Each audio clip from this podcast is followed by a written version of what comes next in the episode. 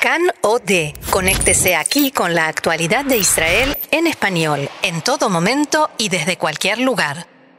Avigdor Kaalani es considerado uno de los máximos héroes de Israel, destacado comandante de la séptima brigada del Cuerpo de Tanques de las Fuerzas de Defensa de Israel. Fue galardonado con la Medalla de Servicio Distinguido por el servicio durante la Guerra de los Seis Días, donde resultó gravemente herido cuando su tanque se incendió. Cuando estalló la guerra de Yom Kippur en 1973, Kaalani era teniente coronel y comandante de batallón.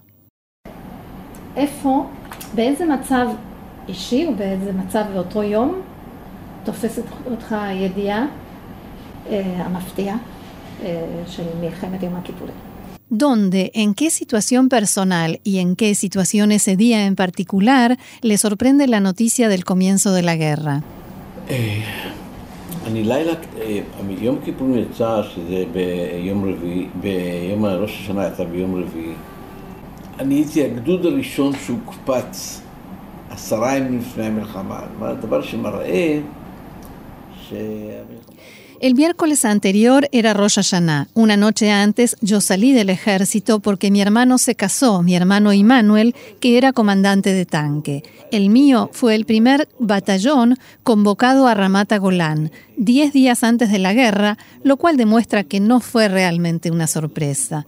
Una noche antes del comienzo de la guerra comenzaron a llegar más tanques.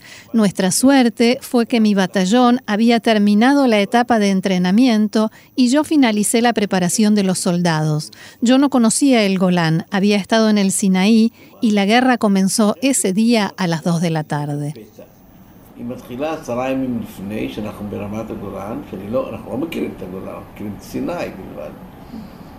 והמלחמה מתחילה בשתיים בצהריים כמובן, כמו שכולנו יודעים.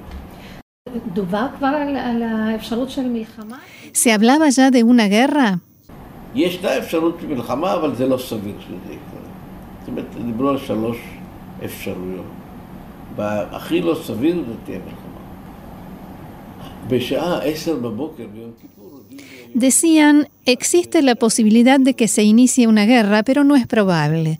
A las 10 de la mañana de Yom Kippur me avisaron que al atardecer comenzaría la guerra, y allí había unos restos de una construcción siria sin techo, le coloqué encima una red y lo convertí en una sinagoga. Comencé a rezar y los soldados religiosos se unieron. Después les hablé y les dije que a las 12 debían estar preparados todos para la guerra, junto a los tanques. Y entonces me di cuenta que todos ellos estaban ayunando y yo también.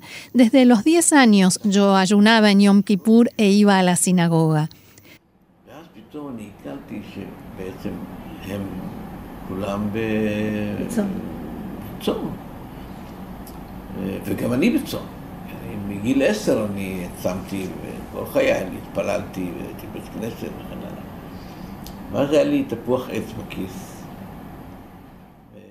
Yo tenía una manzana en el bolsillo y les dije, mírenme. Mordí la manzana, comí un trozo y les dije que debían comer. Primero se rieron, pero les dejé en claro que era una orden. Si no comen, no tendrán fuerzas para mover los tanques. A las dos de la tarde comenzó la guerra.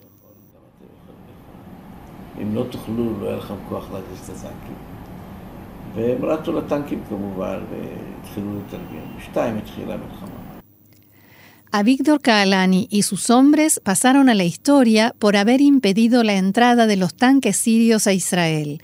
En uno de los momentos más complicados de la guerra y en tremenda inferioridad de condiciones, los soldados israelíes comandados por Kaalani frenaron a los sirios en el lugar que se conoce como el Valle de las Lágrimas.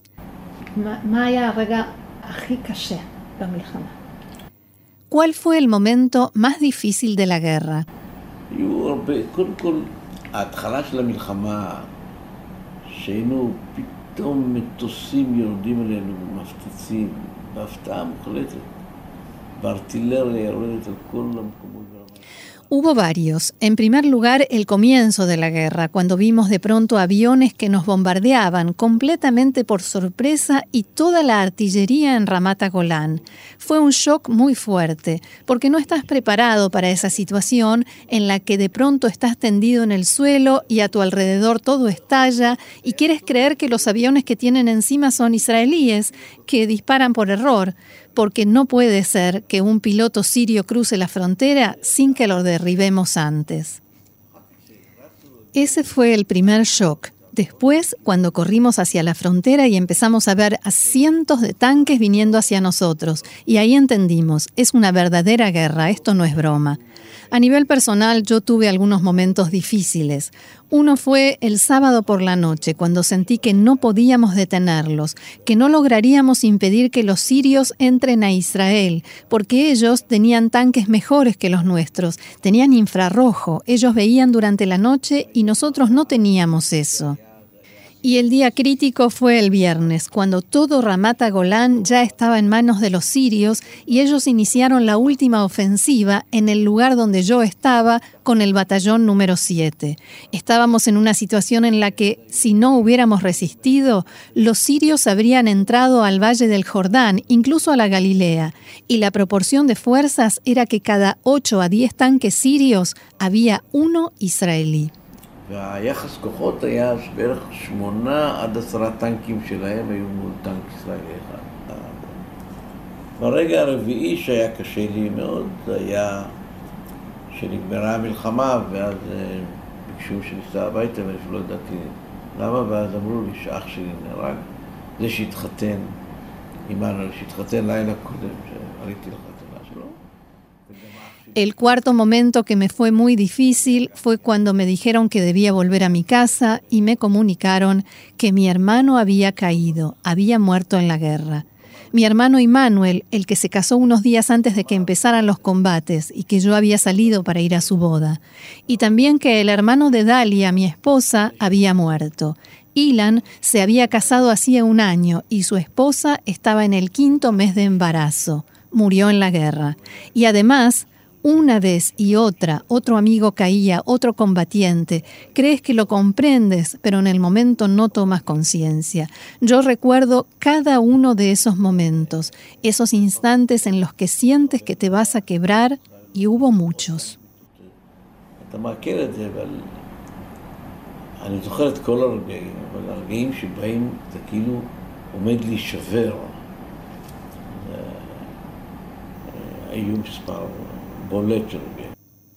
¿Todo esto que usted pasó cambió sus planes de vida? כל מה שעבר עליך, איך זה שינה את התוכניות שלך לחיים? לא תכננתי להיות בקבע. אני תכננתי, היה לי תכנית להיות מנהל מוסך בנס ציונה, שכבר היה, אבא שלי בנה אותו, וקראו לו מוסך אבי. אני, השם שלי, הניקנם שלי הוא אבי, לא אביגדור. No había planeado ser militar de carrera, sino dirigir un taller mecánico que era de mi padre y se llamaba Taller Avi, porque mi nickname es Avi. Cuando era niño, mi sueño era ser conductor de la compañía de autobuses de Israel, Eged, porque decían que un conductor de Eged era alguien reconocido, importante. Pasé a retiro siendo relativamente joven, a los 44 años. Creo que lo que esto le hizo a mi vida es que yo vivo a la sombra de la muerte, y quien vive a la sombra de la muerte ve la vida de otra manera.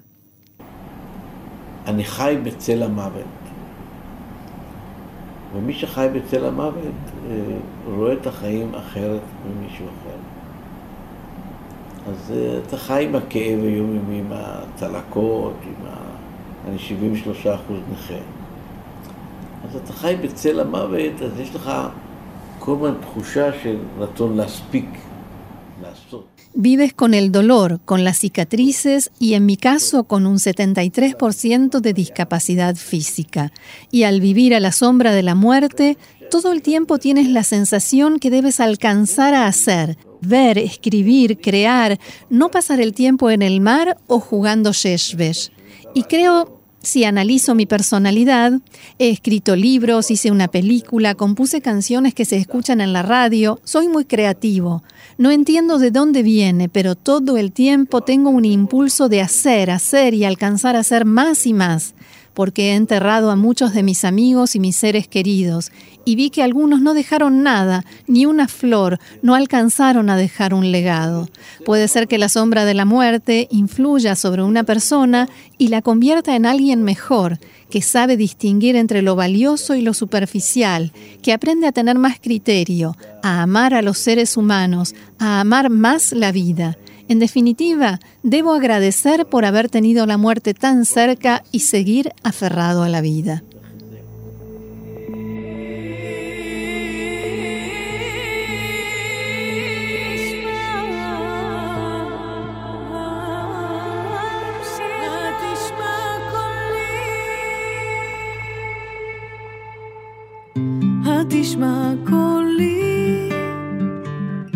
רחוקי שלי, התשמע קולי.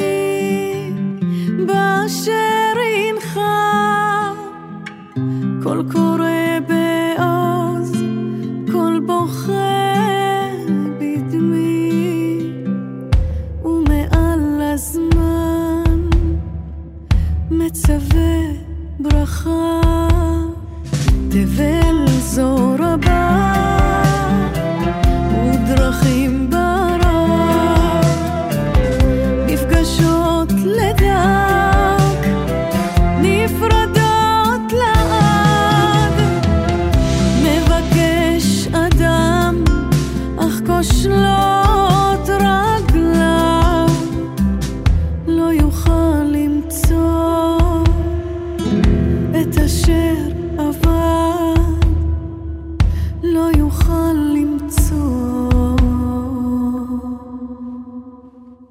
את אשר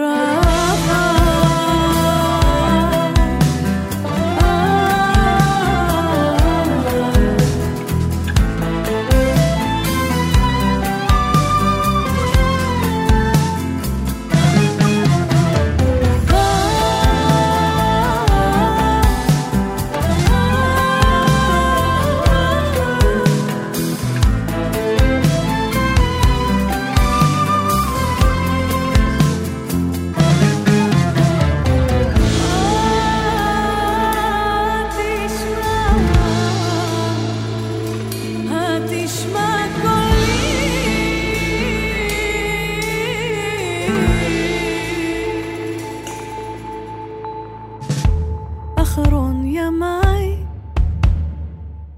כבר קרוב אולי, כבר קרוב היום של די...